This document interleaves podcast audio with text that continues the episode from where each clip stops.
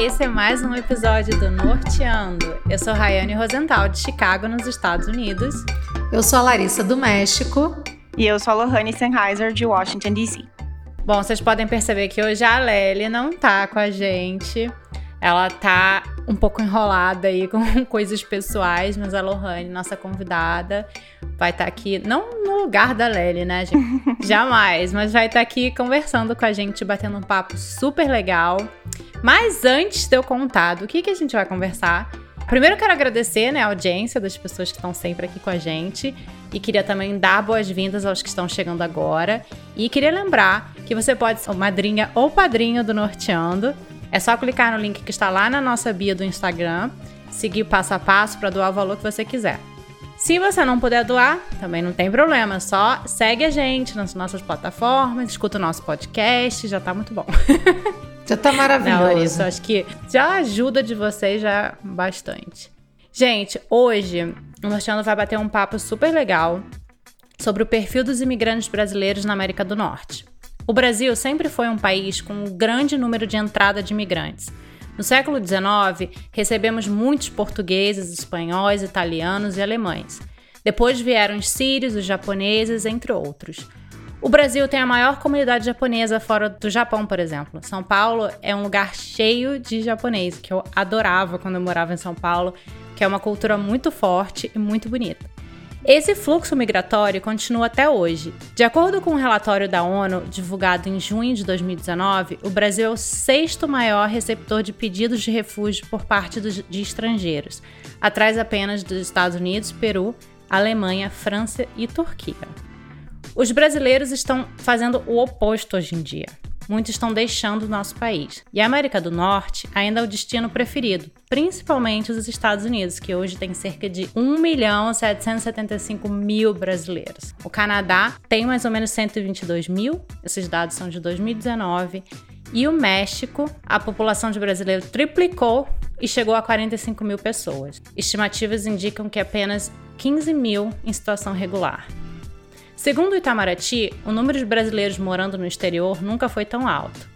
Entre 2010 e 2020, cresceu 35%, chegando a 4 milhões e 200 mil pessoas. E para nossa conversa hoje, trouxemos a minha querida amiga e companheira de trabalho lá no Brasileiras pelo Mundo, a Lohane. A Lola trabalha com relações governamentais e mora em Washington, D.C., capital americana, há 12 anos. Vou deixar ela contar um pouquinho pra gente quem ela é. Conta, Lô, como você chegou nos Estados Unidos, por que, que você escolheu os Estados Unidos? Você veio a trabalho, veio estudar, conta tudo. Bom, primeiro, obrigada pelo convite, né? É um prazer participar do Norteando, que é um dos meus podcasts favoritos. Olha, é... vou acreditar. Mas é pra acreditar mesmo, é verdade.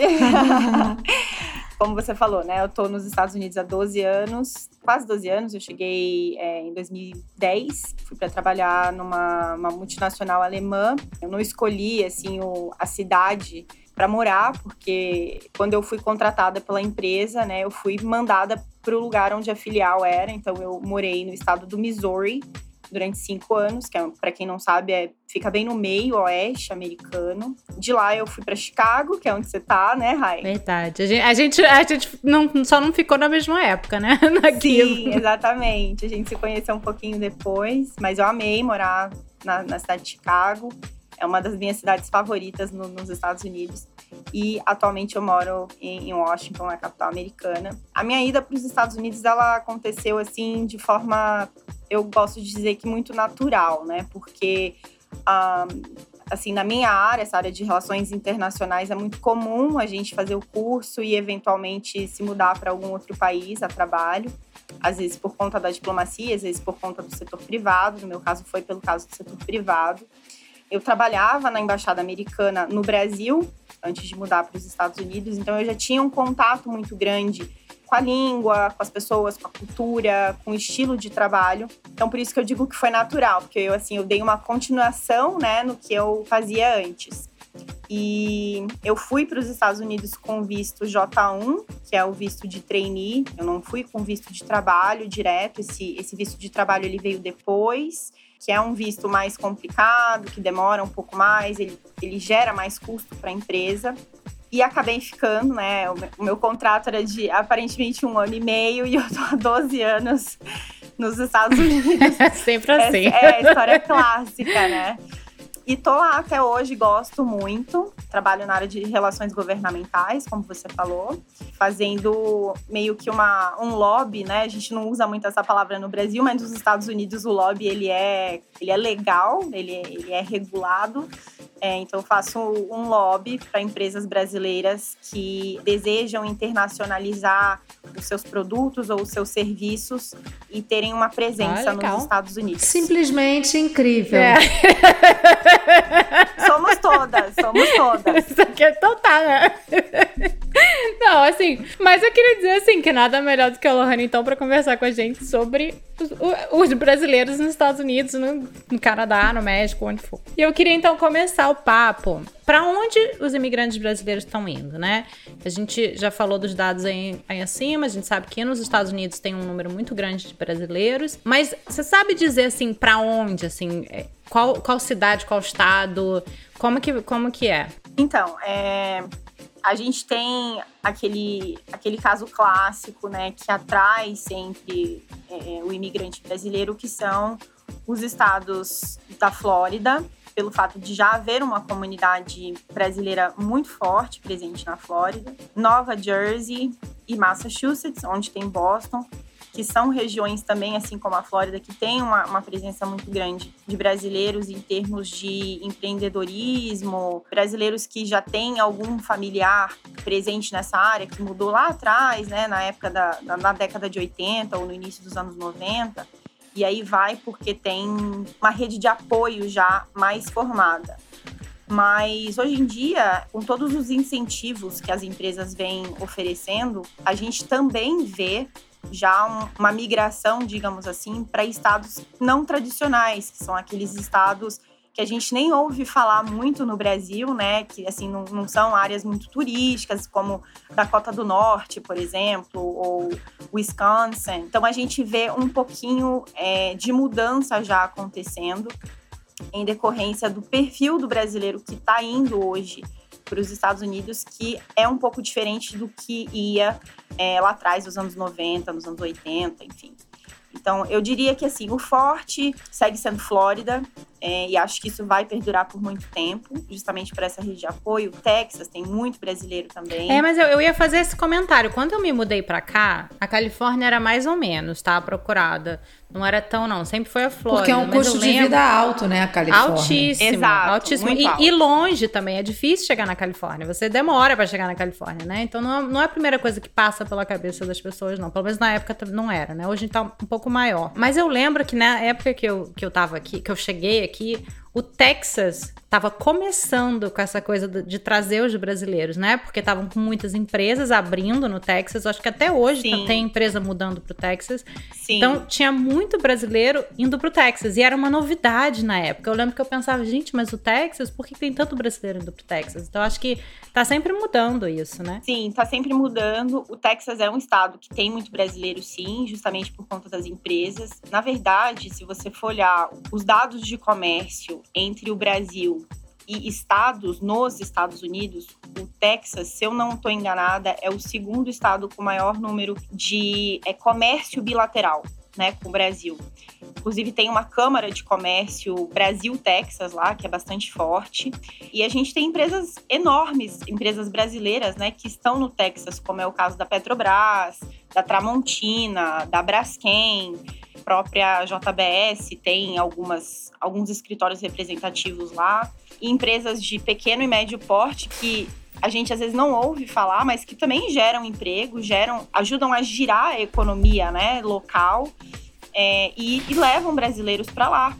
Levam executivos, levam trainees, enfim, levam as, as, suas respectivas famílias, né, dos executivos, eu digo. Então, o Texas é um estado muito atrativo e tem a questão, acho que também do clima, porque não tem um clima tão hostil quanto um estado como Illinois, Illinois por exemplo, que durante nove meses do ano está muito frio.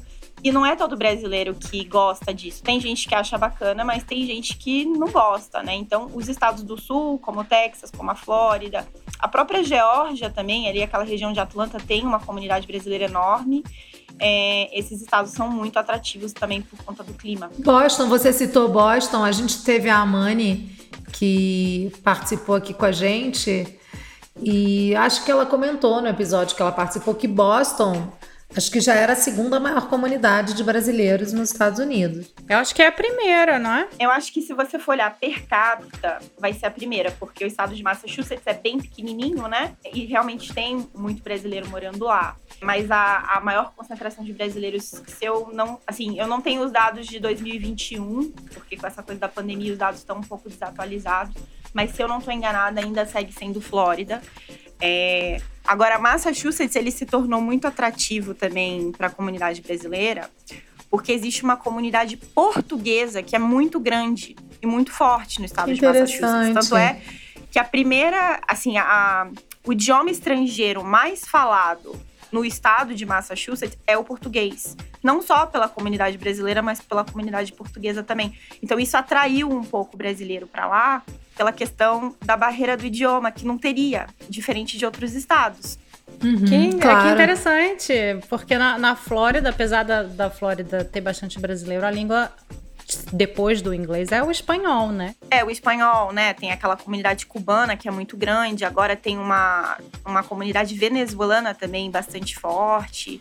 Enfim, tem gente de vários países da América Central que vão para a Flórida até pela proximidade, né?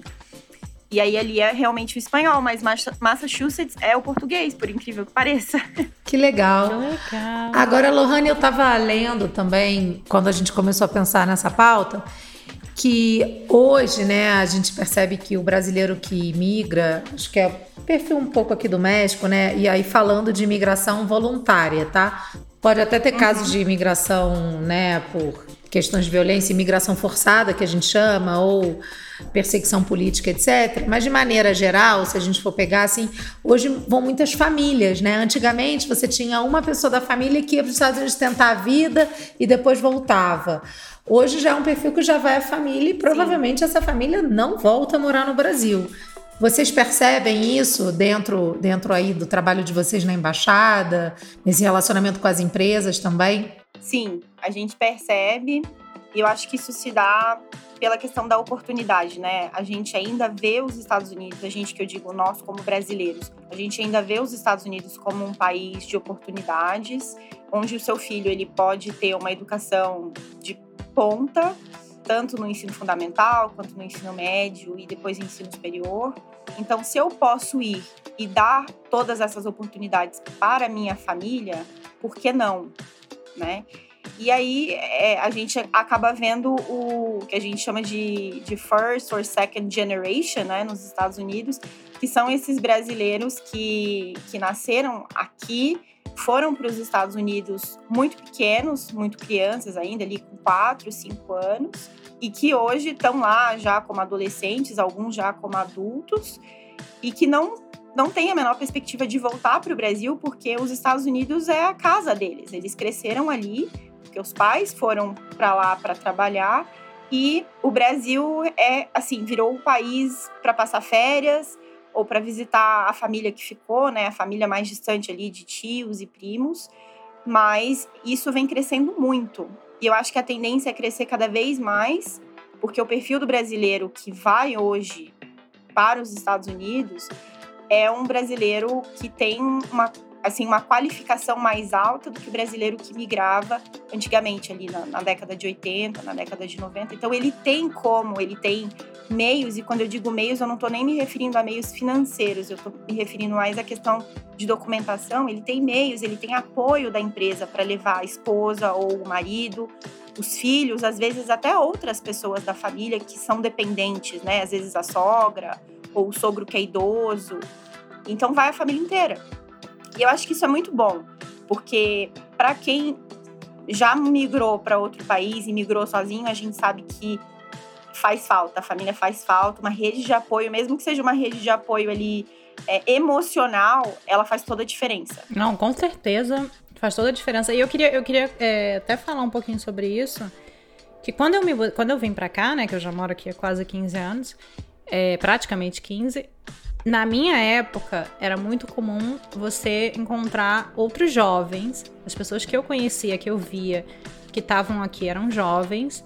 Tudo bem que eu também era jovem, né? Você é assim, jovem. Você segue sendo jovem. Obrigada. Eu, também, eu também era jovem. Mas assim, era o perfil que eu via era estudantes, né? É, muita gente fazendo curso de inglês, sozinhos. Então, muitos ficaram, inclusive assim, muita gente que eu conheço daquela época ainda tá aqui, mas era esse o perfil e a pessoa montou a vida nos Estados Unidos. Hoje eu já vejo, e eu não conhecia assim ninguém, quase ninguém do Brasil que morava aqui, eram pessoas novas assim, sabe? Que eu fui conhecendo, mas não tinha assim uma amiga que veio, tipo uma outra assim que eu sabia que tava em algum lugar. Mas não era comum você encontrar os seus amigos. Eu lembro que os meus amigos me achavam doida de sozinha morar fora, enfim. Hoje, eu já vejo é exatamente essa mudança. Eu tenho amigos que eu conhecia no Brasil que tá aqui com a família inteira. Né? Então eu, eu tô vendo essa mudança, assim, de que tá vindo famílias completas. É, eu acho também que tá, tá chegando, como você falou, as pessoas nesse tipo de qualificação, né? Que vem com a empresa, a empresa traz a família inteira, também percebo isso. Ao contrário das pessoas que na minha época chegaram para estudar, acabaram arranjando emprego aqui, vai pegando visto pela empresa. Conhece alguém em casa. Conhece alguém né? em casa, essas coisas assim. Então, que foi o meu caso. Eu cheguei nos Estados Unidos estudante, passei de estudante para visto de trabalho. Nossa, eu já tive todos os vistos que você possa imaginar nesse país. Eu sempre falo, eu sou a craque dos, vi dos vistos, sabe? Eu lembro que todo mundo fica assim, ah. Não, será que eu pego advogado? Será que eu pego advogado? Gente, eu, eu já tive todos os vistos, nunca usei advogado. Eu sempre fui indo, sabe? Então, assim, eu sei que tem essa, essa mudança. E eu queria perguntar para Larissa, para ela falar um pouquinho pra gente do, do México, como, como que é a, assim, como que é essa imigração para o México dos brasileiros também é parecida com, com o que está acontecendo nos Estados Unidos agora? São as famílias? Como que é? Você que chegou aí já tem um tempinho. Então, Rai, eu tô aqui há quatro anos, né? Como você já sabe. E foi muito interessante porque quando eu cheguei para morar no México, na cidade do México, eu fiquei impressionada com a quantidade de brasileiros, né, morando aqui. Na região que eu morava, é, você tinha que tomar cuidado, porque você pode se virar sem falar espanhol, sabe? Porque você ouvia muito português. E aí eu fui conhecendo, e por quê? Eu morava na região de Polanco, que é a região onde estão concentradas as embaixadas, consulados é uma região muito segura, então normalmente é a região ali, Polanco, Lomas, essa região é uma região que é muito segura, exatamente por causa das embaixadas e consulados. Normalmente as capitais já são mais seguras, né? E aí as empresas que trazem as famílias expatriadas, nessa linha que a gente estava conversando, que a empresa traz todo mundo para cá, né, para um país não necessariamente a gente está falando só de América do Norte, mas Europa também tem muito expatriado, etc. As empresas preferem essas regiões por uma questão de segurança, né? Para eles é bom. Apesar de ser uma região muito cara para viver, mas dependendo do pacote do expatriado, vale muito a pena, porque a empresa paga praticamente 70% do seu custo, incluindo escola, etc. Mas isso é uma outra pauta. Então eu fiquei muito impressionada com como eu escutava português, sabe? E aí fui conhecendo mais, mudei de região. É, hoje moro numa, numa cidade bem pegadinha ali, grudadinha com a cidade do México, né? Na, a gente chama de região metropolitana da cidade do México. Também tem muitos brasileiros vivendo aqui. Desde 2018, a população brasileira no México triplicou. Segundo dados do Itamaraty, como você disse, hoje ela deve ser aí por volta de 45 mil pessoas. Não tenho dados ainda do censo mexicano da comunidade brasileira aqui. Mas também, segundo Itamaraty, pessoas em situação regular, ou seja, que são as pessoas que têm vistos né, de residência num país, é só de 15 mil pessoas. Dessas 45, 15 mil têm então visto de residente permanente ou temporário como a Lohane estava dizendo, estão aqui a serviços de empresas multinacionais que atendem o mercado mexicano ou também o mercado americano. Como é o caso do meu marido, a gente não é expatriado, ele veio, ele veio para empresa americana, mas a empresa comprou a empresa mexicana, então ele está a serviço dos Estados Unidos e do México. É esse o perfil desses 15 mil brasileiros que vivem aqui em situação regular.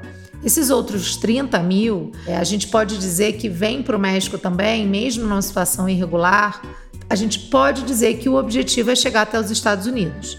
Né? Muito também por conta, é, primeiro, a proximidade da fronteira. A gente tem um número recorde de brasileiros que recentemente também tentaram cruzar a fronteira entre México e Estados Unidos. É um número muito grande. Um grande número também de brasileiros deportados que, que fizeram esse caminho. É, inclusive, se eu não me engano, recentemente um senador republicano disse que todos os dias mais de 1.400 brasileiros chegam na fronteira entre os dois países, só que não é para turismo. É, então a gente sabe que esse número aumentou bastante. Mas falando desse perfil do brasileiro que mora no México, é mais ou menos esse mesmo. Então, aqui é serviço de empresas, vieram por uma oportunidade de trabalho. Eu até costumo dizer, Lohane, assim, as meninas até brincam, porque quando você diz assim, ninguém pensa quando você tem 17 anos e falar meu sonho é morar no México. Porque existe muito preconceito com o México, né? É, tanto que quando eu vim para cá, eu escutei de várias pessoas: o que, que você vai fazer no México? Você vai sair do Brasil para ir para o México? Só que quando você tem, vem numa situação como essa, como a nossa, por uma oportunidade boa de trabalho, você percebe que o México é um país de grandes oportunidades. Você tem um custo de vida relativamente baixo, exceto por uma questão de moradia. Moradia no México é caro, independente até da, da classe social.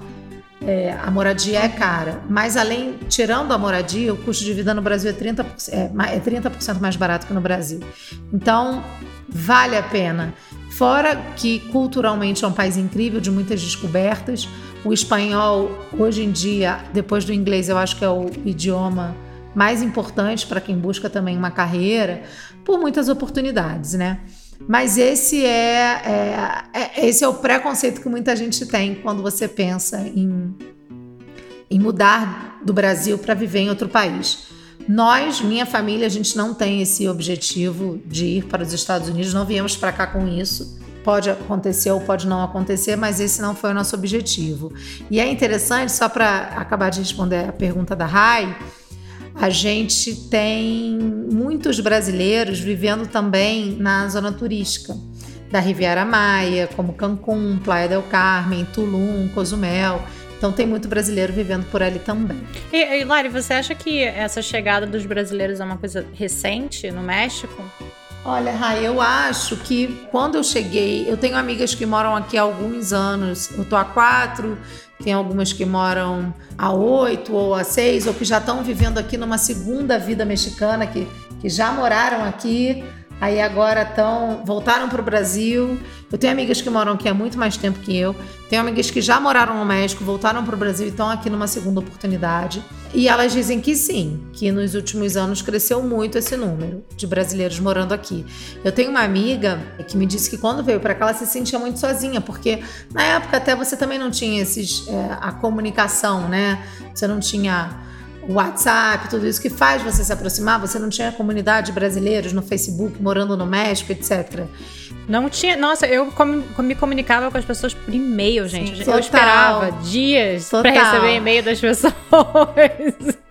Você sabe que esses dias eu tava. Acho que foi essa semana eu tava conversando com, com os meus pais, porque eu fiz intercâmbio na África do Sul, na minha época de adolescente, né? E eu tava falando assim, gente, quando eu fiz intercâmbio, e isso foi há, sei lá, 13, 14 anos atrás, não é tanto tempo assim, se a gente parar pra pensar não existia nem Skype não, ainda. Não tinha nada. Não tinha sabe? vídeo, chamada de Imagina, vídeo. Imagina, pra você não. falar com alguém, você tinha que ligar. E era caríssimo. É. Eu lembro que assim, eu, eu ligava pra casa só pra falar assim: oi, tudo bem? Eu não morri, eu tô viva. Por aí. tipo, eu tô amando morar aqui. Beijo, tchau. Porque assim, só isso custava uma fortuna, sabe?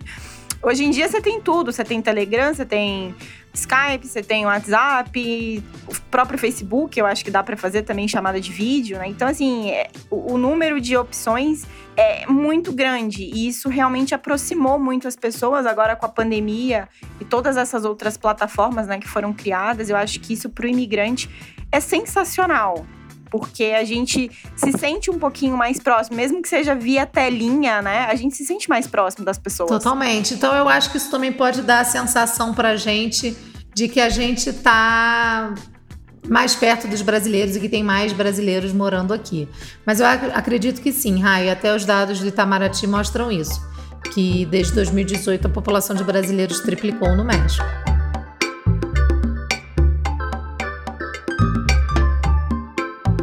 Eu queria saber, Lô, se você tem um pouco assim, se você consegue contar pra gente um pouquinho do perfil do brasileiro que vai pro Canadá. Porque a gente percebe que é um pouco diferente do perfil do brasileiro que vem para os Estados Unidos e eu acho que talvez para o México também. Até porque o, o, Canadá é mais longe, mais frio. Sim. Eu acho que tem muito aquela coisa também do desconhecido, né? O Canadá eu acho que é mais desconhecido para o brasileiro do que o México, que tem é um país, é um país é, é latino, né? É, um país quente, com, parecido com o Brasil nesse aspecto. E o Canadá Sim. é totalmente oposto. E os Estados Unidos é muito conhecido de todo brasileiro, mesmo quem não veio para cá sabe como que funciona, né? A maioria das pessoas sabe como é a cultura americana. Então, assim, você tem essa percepção de como que é, é o, o, o imigrante brasileiro indo para o Canadá? Bom, vamos começar dizendo que o Canadá ele tem um, um, programa de atração de imigrantes qualificados, né? Eles chamam de alta qualificação, que não existe no, nos Estados Unidos. Ele não é tão forte assim, é, apesar de ter visto para pessoas de alta qualificação irem para os Estados Unidos, mas não existe um programa de atração. É, o Canadá ele tem um déficit de, de profissionais em diversas áreas, porque apesar de ser um país é, em termos de extensão territorial enorme, mas boa parte do Canadá, assim, não, é praticamente inabitável, né, por conta do frio, o clima, como você mesma já falou. Então, o Canadá tem uma população relativamente pequena e precisa de profissionais. Então, por isso existe esse programa. Eu acho que por conta desse programa que, que o governo canadense oferece, é, o perfil do brasileiro que vai para o Canadá é aquele brasileiro que a gente chamaria de é, alta qualificação, né? Ele, ele já tem uma profissão, ele, ele já tem uma carreira e ele vai para o Canadá dessa forma. Então esse é o brasileiro que vai para o Canadá, é um brasileiro que ele pode levar a família, ele tem essa, se ele consegue entrar no Canadá através desse programa, ele sabe que ele vai levar a família dele se ele quiser também. Isso isso é um atrativo muito bom, eu acho. Mas você também tem o outro perfil, que foi o perfil Rai, que você falou um pouco mais cedo, que é o perfil do estudante, é o perfil da au pair, muitas vezes, né? É, que é aquela pessoa que deseja aprender inglês ou francês, né? Pelo fato de ser um país que tem os dois idiomas é, como idioma oficial. Uh, então, você vê esses dois lados, assim, eu acho que o que a gente não vê muito, e isso não quer dizer que não tenha, mas assim, a gente não vê com a mesma frequência que a gente vê nos Estados Unidos, é o perfil do empreendedor, né? O pequeno empreendedor, igual a gente tem aqui nos Estados Unidos, a pessoa que vem e abre, a gente chama de mercado da saudade, né? Aquelas lojinhas de produto brasileiro, ou que abre um salão de beleza. É, enfim, esse tipo de, de, pequeno empreendimento acho que a gente não vê com tanta frequência no Canadá igual a gente vê é, nos Estados Unidos. Eu estava vendo os dados, segundo o Itamaraty, o brasileiro em si, ele é assim o segundo povo que mais gera emprego nos Estados Unidos através dos pequenos empreendimentos, dos pequenos negócios. Em 2019, se eu não me engano, foram 74 mil empregos olha, gerados através disso. Então a gente olha para esses mercados da saudade ah, a gente não dá nada, né? É pequenininho. Que legal. É só uma portinha ou só tem duas, três pessoas trabalhando aí dentro. Mas não é bem assim, porque quando você soma todo mundo que, que tem esse tipo de empreendimento, é gente pra caramba. Né? Então, isso é dinheiro para a economia. E, e tá ficando cada vez mais comum, pelo menos nos Estados Unidos, assim, eu conheço muito. A gente já conversou aqui no Norteando várias vezes sobre isso, naquela questão da gente ter que se reinventar, né? Principalmente quem vem nessas condições de o marido ou a, ou a esposa, ou quem, independente de quem veio para trabalhar e a outra pessoa não. E aí aquela pessoa acaba se reencontrando num outro negócio, aí abre um negócio, vende, sei lá, brigadeiro ou abre um salão. A gente, a gente sempre traz pessoas aqui para contar histórias parecidas. A gente até teve uma convidada do Canadá, que era uma brasileira que, que tem um salão. Isso que eu ia falar agora, a Vanessa, que ela, ela tem um, um salão no Canadá. um salão de beleza. Isso sem contar, acho que é muito válido a gente falar aqui, né? Que e aí eu tô puxando a sardinha aqui pro meu próprio lado, pelo fato de ser brasileira. Mas eu acho que o povo brasileiro é extremamente criativo na hora de empreender. E isso faz muita diferença, porque não é só uma lojinha, não é só um salão, não é só um, um centrinho de estética, né? É, não é só um restaurante, é, é muito mais do que isso. Tem toda um, uma criatividade, um marketing por trás que faz a diferença, que atrai pessoas e que gera emprego, gera dinheiro, ajuda a economia local, ajuda a comunidade daquela cidade, daquele lugar. Por isso que eu tô te falando que não é só um mercado, não é só um salão, né? Tem, tem todo um simbolismo por trás disso. Você entra num mercado desse, você vê um ovo de Páscoa, né? Ali naquelas semanas você se teletransporta para sua infância no Brasil, né? Aquele domingo de Páscoa com a família. Eu, eu gostei muito, muito da, da, expressão que você falou do negócio da saudade, porque eu acho que é exatamente isso. E é exatamente isso, né? Mexer com a saudade mesmo que a gente tem da comidinha, da coxinha, do brigadeiro, do salão, enfim. Eu adorei esse termo. Ó, oh, queria dizer que no México não temos mercado da saudade ainda. Temos mulheres empreendedoras que trazem, né, importam produtos brasileiros, alguns. Sou cliente de vários. Mas a gente não tem uma lojinha ainda, tá? Ah, deixa eu só abrir um parênteses aqui, uma coisa que eu acho que é importante, já que somos, somos mulheres, né, morando no exterior. É uma coisa que eu tenho observado muito, pelo menos na região onde eu moro, nos Estados Unidos, e aí eu não posso falar pelo país todo, tá? Mas que vem havendo um crescimento muito grande de mulheres brasileiras imigrantes, tá? Que são chefes de família. Sim. Não só as que vão, as que migram para os Estados Unidos através das suas respectivas empresas, ou porque conseguem uma bolsa de estudos, né, para fazer mestrado ou doutorado, mas até mesmo é, as mulheres que vêm né, de famílias em situações mais vulneráveis no Brasil e que imigram de forma indocumentada para os Estados Unidos e que são chefes de família. São aquelas que são aquelas que fazem unha e garantem o sustento da família assim, que fazem bolo para fora, salgadinho para fora, que montam uma, uma pequena empresa de cerimonial. E aí a gente já entra num outro, numa outra pauta aqui, é, sem querer me estender muito, dos estados santuários, né, nos Estados Unidos, temos alguns, acho que a Rai morava Sim, em um, né, Rai? Califórnia é um ah, estado é, Illinois também é, né? Quer dizer, Chicago é uma cidade. Sim, o Illinois é, também. A Chicago é a cidade. O Illinois, o estado é. do Illinois também é, no meu caso, ali pertinho de Washington D.C. tem o estado de Maryland. Explica para quem não sabe o que é um estado santuário, Lohane, o que é? Gente, desculpa, então, estado santuário são estados em que o imigrante indocumentado, ele consegue tirar documentos como carteira de habilitação ou carteira de identidade. Eles são protegidos pelo Estado. É. é. Isso facilita muito a vida, né? Porque aí na hora que você vai alugar uma casa ou um apartamento, você não tem tanta dificuldade na hora de matricular o seu filho, por exemplo, na escola, ou se você precisa de atendimento médico. É, isso tudo é facilitado quando você vive num estado santuário. Tem menos burocracia, né? Tem proteção. A Califórnia, por exemplo, ela tem proteção ao imigrante.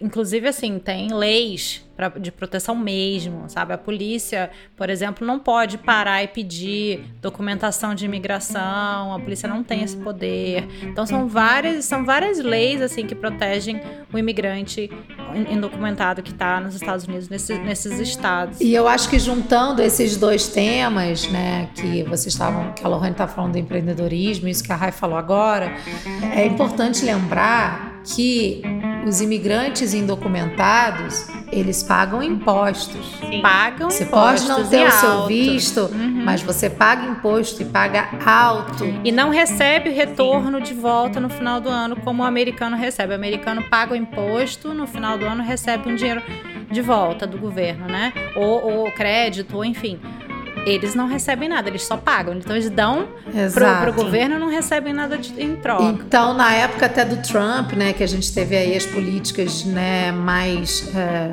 rigorosas no que tange aí as políticas imigratórias, essa era uma discussão de todos os movimentos né, de apoio aos imigrantes, porque os imigrantes pagam impostos e altos impostos nos Estados Unidos.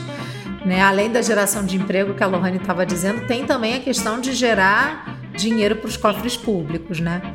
Isso é, isso é um ponto importante de da gente tratar também, eu acho. Com certeza. Uma coisa que eu acho interessante disso que a gente estava falando sobre a abertura de empresa, é, é dos brasileiros. Eu vou agora só vou chamar de, de empresa da saudade. Mercadinho da saudade. da saudade. Eu adorei. Se eu um dia vier a abrir um mercado no México de produtos brasileiros, eu vou chamar de Mercado da Saudade, Lohane. Lindo. Eu, te, eu não, te pago, isso é eu te pago os royalties. A gente vira sócia. Não, assim, ouro. Eu, eu amei isso. Tipo, de verdade, adorei. Mas o que eu ia dizer é o seguinte, que tem muita gente, como a gente estava falando, que veio indocumentado e às vezes consegue achar um jeito também de resolver a situação pela empresa, né, que monta. Acaba que a empresa cresce de uma forma que a pessoa consegue resolver, pelo menos, né, ter aquela oportunidade de estar ali. E uma coisa interessante que eu acho também, que a diferença que eu vejo do Brasil para cá nesse aspecto é que nos Estados Unidos, eu creio que no Canadá seja igual. Eu até quero ver se a Larissa é, comenta sobre o México. A oportunidade é muito maior, né? Se você abre uma lojinha de, de, de uma, uma, empresa de bolo no Brasil para vender entre, entre, sei lá, no seu bairro, não vai ter o me, a mesma é, é, o mesmo poder do que abrir um negócio desse aqui. Um negócio desse aqui pode virar realmente uma renda grande da família. A pessoa pode realmente viver bem com isso. Eu conheço pessoas que têm é, negócios assim, que vivem muito bem, que ganham bem, que fazem um bom dinheiro. E isso que eu acho que é uma coisa que atrai, né, também o, o brasileiro aqui. Essa, essa oportunidade que a gente tem. Qualquer coisa você consegue transformar. Tanto que os Estados Unidos é chamado de país da, da oportunidade exatamente por isso isso. Né? Às vezes uma lojinha que você tá sozinha, você ali na sua cozinha enrolando brigadeiro, vai virar a sua renda, a renda da família inteira, as crianças vão pro college, enfim. É porque abrir empresa aí, né? Eu acho que empreender nos Estados Unidos é muito ah, menos burocrático muito que menos, em muitos países. Muito menos. Aqui no México, o México é tão burocrático quanto o Brasil, né? Nesse sentido. Então acho que isso é um facilitador também, né? Você abre uma empresa nos Estados Unidos pela internet e fecha também pela internet. E fora que eu acho que as coisas também são, são mais é, acessíveis, né? É acessível a todos. Então, assim, você o que você precisar comprar para sua empresa, a gente sempre conversa sobre isso, o quanto o produto é acessível nos Estados Unidos. Então, você precisa ter, sei lá, uma máquina específica, um fogão específico, é muito mais acessível do que no Brasil. Né? No Brasil, talvez você não conseguiria, não conseguiria comprar aquele fogão e aqui você tem esse acesso. Agora, eu queria pegar um gancho da Lohane falando aí sobre o empreendedorismo feminino. A gente até aqui no, no podcast já trouxe algumas dessas mulheres, né? que empreendem e tem aí no empreendedorismo que são a fonte de renda da sua família. E aqui no México a gente tem muito também, Lohane. A gente tem o perfil da mulher que é a expatriada, ou seja, ela é que tem a mobilidade pela empresa e que traz a família. Ou muitas vezes, se ela não é uma mulher casada, ela traz os filhos mas é, conheço algumas mulheres, né, que são as expatriadas da família. Tenho inclusive duas amigas que estão nessa situação.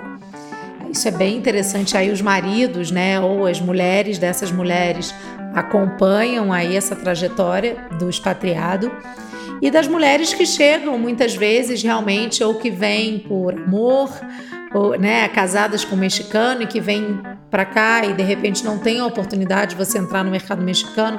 Eu já comentei aqui algumas vezes que a média salarial no México é muito baixa, muito baixa em relação a outros países. É, a não ser caso que você venha pela sua empresa, isso é uma outra questão, mas de maneira geral a média salarial é muito baixa. E aí o empreendedorismo acaba sendo realmente uma opção, porque você consegue equilibrar o cuidado com a família e o seu trabalho, né? Então eu tenho no meu meio e nos grupos de WhatsApp e de Facebook que eu, que eu, que eu faço parte, é, muitas brasileiras que também são manicures, muitas brasileiras que são massagistas. Se reinventam, que né? Que se reinventam e que, e que é a opção, né? Interessante, né? A gente falou isso do perfil da família que vai e fica e não volta. Eu percebo muito isso no México também. Apesar da média salarial ser mais baixa, isso que eu falei do custo de vida, isso acaba sendo um atrativo. Então, conheço alguns casos de mulheres que vieram, casaram aqui, se separaram, mas decidiram ficar. Por quê? Porque o custo de vida é mais baixo, porque você consegue dar uma educação de melhor qualidade, uma educação bilíngue para o seu filho pagando muito mais barato que no Brasil. Diferente dos Estados Unidos, Lohane, a escola pública no México a qualidade é muito ruim. É, a gente pode fazer uma comparação aí com a educação pública no Brasil. Então, a educação privada aqui, que é a educação de melhor qualidade, infelizmente, já que a educação pública devia ser de qualidade e para todos, mas esse não é o caso aqui. Mas mesmo assim, a educação particular, a escola particular, ela é muito mais barata e muito mais acessível. E o ensino do inglês no México é muito bom. Então, você pode pagar uma escola bilíngue, bilíngue que eu digo espanhol e inglês, muito mais barata que você pagaria uma escola bilíngue no Brasil. Então, muitas brasileiras que muitas vezes vêm nessa situação acabam ficando aqui, escolhem ficar aqui por um tempo ainda por causa do custo de vida mais barato. E o fato do México estar tá tão perto dos Estados Unidos, você tem acesso a todas essas redes americanas que a gente tem nos Estados Unidos, todas têm aqui. É, inclusive eletroeletrônicos também muito mais baratos que no Brasil. A qualidade de vida acaba sendo melhor. Qualidade Sim. de vida é o seu poder de compra. O seu poder de compra ele é maior. Então eu queria destacar isso das mulheres imigrantes também que vêm para cá, de repente, numa situação não tão privilegiada e que acabam ficando também pela oportunidade que o país gera, pela construção da família. É, isso é muito interessante. Eu imagino que isso, e aí eu tô entrando aqui num território meio perigoso, porque eu realmente não tenho, é, assim, informações sobre isso, eu tô na base do achismo. Mas eu imagino que no Canadá, isso, essa questão do empreendedorismo e desse se reinventar, no caso da esposa que vai acompanhando o marido, isso também aconteça, porque é, a gente vê né, Sim. um número muito grande de, de profissionais altamente qualificados que migram para o Canadá a trabalho e aí levam a esposa, o marido e os filhos, mas esse cônjuge não necessariamente tem um emprego, né? Então são pessoas que estão deixando uma carreira no Brasil para acompanhar a família mas que em algum momento depois dessa mudança elas vão olhar para um lado e para o outro e vão falar: e agora? O que, que eu vou fazer? Né? E se você não fala o idioma, é complicado. O caso ao contrário, né? Mulheres que vão nessa situação da oportunidade e o marido Exato. tem que, tem que se Exato. reinventar. Então, eu acho que em algum momento isso também acontece. Dentro desse programa aí de alta qualificação do Canadá, eu acho que isso também gera aí uma, um, um se reinventar, digamos assim, né? Que a gente vê aí no México e que a gente vê nos Estados Unidos também. Eu acho que o, o reinventar, ele tá dentro do ser imigrante. Com certeza. Que eu acho que. Com certeza. Em todos os aspectos, eu acho que independente de para onde você vá, você vai estar tá sempre se reinventando, você vai estar tá sempre tendo que se descobrir de novo. É né? verdade. aprender de novo.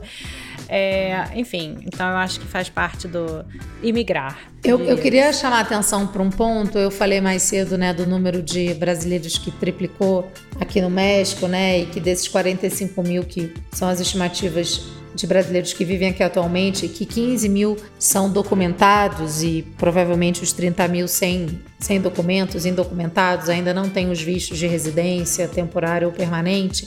Eu, eu, eu só queria dizer que, assim, chamar a atenção, porque esse é um. O, a gente sabe que o caminho para os Estados Unidos pelo México parece, a priori, o caminho mais fácil, né? Mas ele é um caminho muitas vezes perigoso. Eu queria chamar atenção para isso, porque você ainda tem muitos coiotes que infelizmente cobram dos imigrantes para cruzar a fronteira. Não é garantia de que você vai chegar no outro país. A gente tem até o caso recente da brasileira que morreu tentando cruzar a fronteira. Eu esqueci o nome dela agora, infelizmente, perdão, mas é o caso mais recente. É, de uma brasileira, então, que foi abandonada pelo grupo. Encontrei aqui a Lenilda, que foi encontrada aí no deserto entre a fronteira entre o México e os Estados Unidos. Então, assim, apesar de parecer um caminho mais fácil, ele é um, casa, um caminho com muitos riscos, né?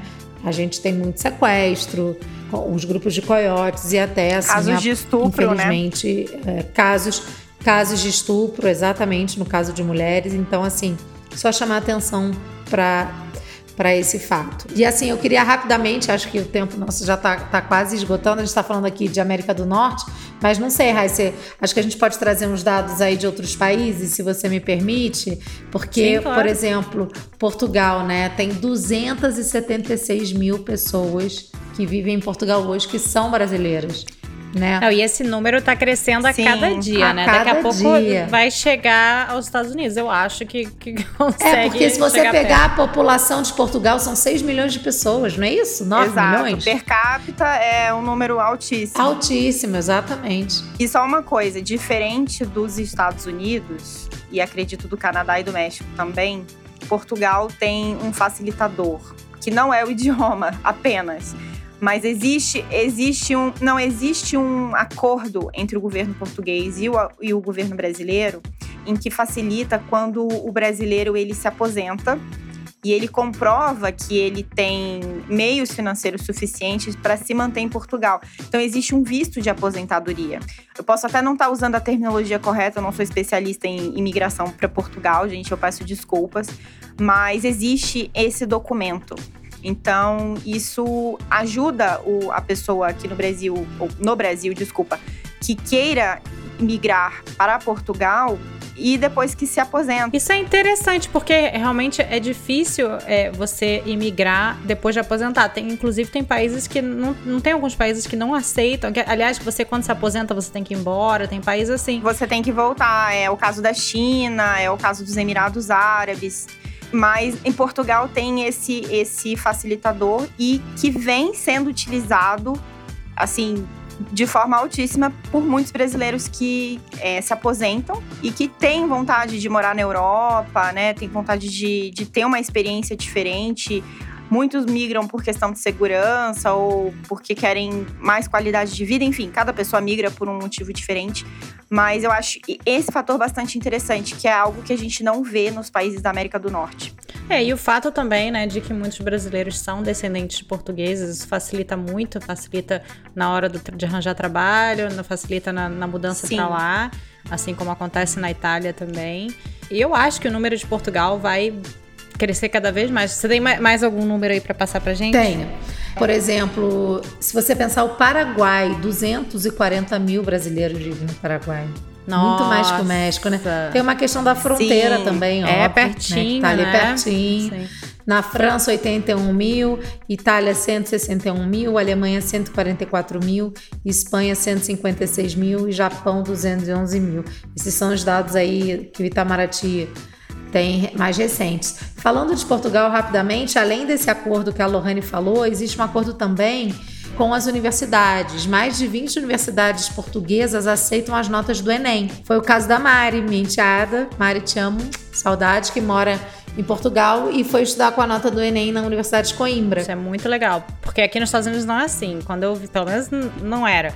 Eu vim pra cá transferida da minha, da minha faculdade no Brasil, eu tinha feito dois anos no Brasil e fiz os outros dois anos nos Estados Unidos. Que foi, e eu só consegui fazer isso porque a minha faculdade tinha um convênio com a faculdade americana.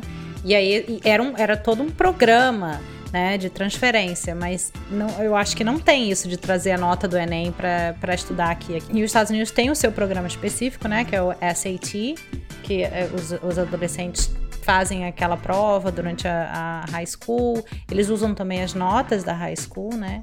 Então, pelo menos na minha época, e eu acho que continua igual, não tinha como trazer essa, essa nota do Brasil para cá. Eu acho que segue assim. O que a gente tinha, e esse programa foi suspenso há alguns anos, era o programa Ciências Sem Fronteiras, Ai, que né? pena, que era uma gente, parceria entre o CNPq, se eu não me engano, alguns programas do Ministério da Educação que levavam, através de bolsas de estudos, é, alunos da área de STEM, né? Science, Technology, não, não sei aqui qual é a sigla completa. Em Mathematics. Isso, da, da área de exatas em, em, geral, né? Mas esse programa ele foi suspenso, eu acho que já tem uns 4 ou 5 anos, se eu não me engano. Então, that's it. Não, não tem nada de Enem é, no momento. Bolsas, Mas sim. assim, existem Sim. ainda as bolsas, Sim. né? Através do próprio governo americano, você pode, pode tentar. Só que, lógico, que a gente sabe que é extremamente competitivo, né? Um programa competitivo, demorado e muitas vezes caro, porque o próprio aluno ele tem que arcar com o pagamento de todas as taxas. Então, muitas vezes o aluno ele, ainda mais agora com esse dólar altíssimo, o aluno ele às vezes não tem essa grana. Aquilo, aquilo que eu falo, não existe nada grátis nos Estados Unidos. tem sempre não. uma FII. tem sempre uma taxa. Certeza. É até sempre tem um pedágio. Sempre né? tem um pedágio. Não adianta, que não existe nada free nos Estados Unidos. Só Coca-Cola. e olhe lá. E olhe lá. e é isso, gente. Eu adorei o papo. Maravilhoso. A Lu é uma amigona minha, a gente já trabalha juntas já tem um tempo. Ah, foi ótimo. Adorei. Eu adorei também. Adorei ter te trazido aqui. Você tá aqui com a gente, tô bem feliz. Muito obrigada. Sim, eu também tô muito feliz pelo convite. Eu que agradeço. Acho que a gente tem Temos. papo aí pra mais três horas, né? Com certeza. E Volte sempre. Vamos repetir aí, com certeza. Ah, a hora que você quiser. Volte sempre. Muito obrigada. Então vamos lá, Gabriel. Roda a vinheta. Que é, é igual Game of Thrones, ela é cisma aqui não. Primeira palavra. Imigração. Eu vou tentar, hein, Lélia? em francês, en français, immigration. en espanhol, inmigración. É I-N-M-I, tá? Imigração. Bom, em inglês, immigration. E a segunda palavra, na verdade, não, é, não palavra especificamente, como que chama o departamento de imigração nos Estados Unidos, Lô? Em inglês, uh, United States Citizenship and Immigration Services. Sim, no México, né? Aqui no México é Instituto Nacional de Migração, INAMI, que é onde eu não preciso mais ir, porque agora eu já tenho meu visto permanente. Que maravilha! Uh! Uh! Senão você tem que ir todo ano. Alegria, Alegria de, de todo, imigrante, imigrante, né? Tchau! É, vamos trazer a Lely, conta pra gente como que fala o departamento de imigração em francês. Pera, pera, pera. Só quem pode vir aqui assassinar o francês nesse podcast sou eu. Eu sou a Lélia de Ottawa, no Canadá, e imigração em francês é immigration. E o departamento de imigração aqui do Canadá, em francês, é Immigration et Citoyenneté Canadá. E é isso. Um beijo para todo mundo e até mais. Ah, gente, adorei o papo, Lô. Muito obrigada, Lohane, que querida, que faz um trabalho maravilhoso voluntário comigo no Brasileiras pelo Mundo. Quem não conhece, arroba brasileiras.pelo.mundo no Instagram. Temos também o, o site, né, brasileirospelomundo.com. Conta aí pra gente as suas mídias sociais também, que eu sei que você tem um Instagram lindo, ah, com fotos incríveis. É, bom, eu tô no Instagram, gente, o meu arroba é lohane, underline, goes to. É, de, de, tantas pessoas me perguntarem para onde você vai, para onde você vai, né? Porque eu adoro viajar. Eu decidi mudar pro Ghost to, porque eu tô sempre indo para algum lugar. é, e é onde eu coloco, eu registro ali as minhas memórias de viagem, eu dou algumas dicas quando o pessoal pede. É, minha última viagem foi pro Arizona, nos Estados Unidos. Super recomendo para quem ainda não conhece, vale a pena. É um estado lindo meio fora do radar aí dos brasileiros, mas ali do ladinho da Califórnia, pertinho de, de Nevada, ali Las Vegas, então muita coisa legal para ver. E como a Rai já falou, tenho também o, o, a administração da conta do Brasileiras pelo Mundo, que é uma plataforma colaborativa feminina é, a gente tem mais de 150 colaboradoras de diversos lugares no mundo, somos todas brasileiras, mas espalhadas aí pelo mundo afora. E a gente traz dica de absolutamente tudo: informação sobre migração, sobre documentação, cultura, língua, enfim, um pouquinho de tudo vale super a pena acompanhar, assim como o Norteando, que vale super a pena acompanhar. E sigam a gente nas nossas redes sociais, arroba norteandopod, todas as redes. Manda uma mensagem, manda um e-mail pra gente, contato arroba norteandopodcast.com. É isso, meninas. Amei, amei, Lô. Muito obrigada. Foi ótimo, foi um prazer. Beijo. Um beijo enorme. Adorei, Lohane. Volte sempre. Um Obrigada, beijo. Obrigada, um beijão.